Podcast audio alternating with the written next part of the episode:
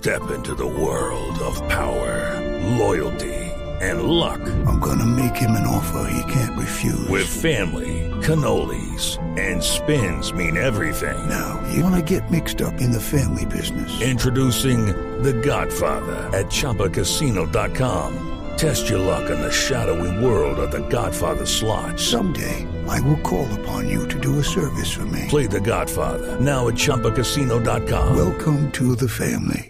No purchase necessary. VGW Group. Void where prohibited by law. 18 plus. Terms and conditions apply. Momento para nuestra sección. Por algo será.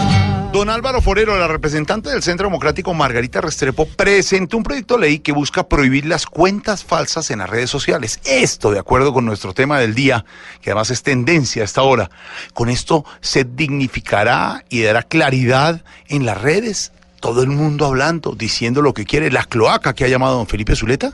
Jorge, en principio el proyecto de ley que presentó la representante a la Cámara del Centro Democrático parece bueno, porque como se ha venido hablando hoy a raíz de la columna de Felipe Zuleta, las redes se han convertido en un problema grande de la sociedad moderna por su radicalismo, por los excesos, por la violación de los derechos de unos ciudadanos a manos de otros especialmente Twitter. Entonces un proyecto de ley que pretende eliminar las cuentas falsas aparentemente es útil. Pero si fuera tan sencillo eso lo habrían hecho en todas partes. Realmente los únicos países que eh, han tomado medidas drásticas contra las redes sociales son los países autoritarios. China, que tiene vedado a Facebook y a Twitter, y otros países que han tomado medidas autoritarias. Porque el límite entre la libertad de expresión y la ofensa pues siempre es difícil en estos temas de las redes. Yo creo que en Colombia estamos en un momento crítico en eso porque el trino en que el expresidente Álvaro Uribe difamaba a Daniel Samper pues va a llegar a las cortes y ahí la justicia tendrá que pronunciarse. Y una cosa es que cualquier ciudadano diga vulgaridades y otra cosa que personas con tanta responsabilidad política difamen a otras porque eso en el Código Penal es un delito y se pregunta uno por qué sería un delito si lo ponen por escrito en papel y no en las redes sociales. Entonces no es tan fácil.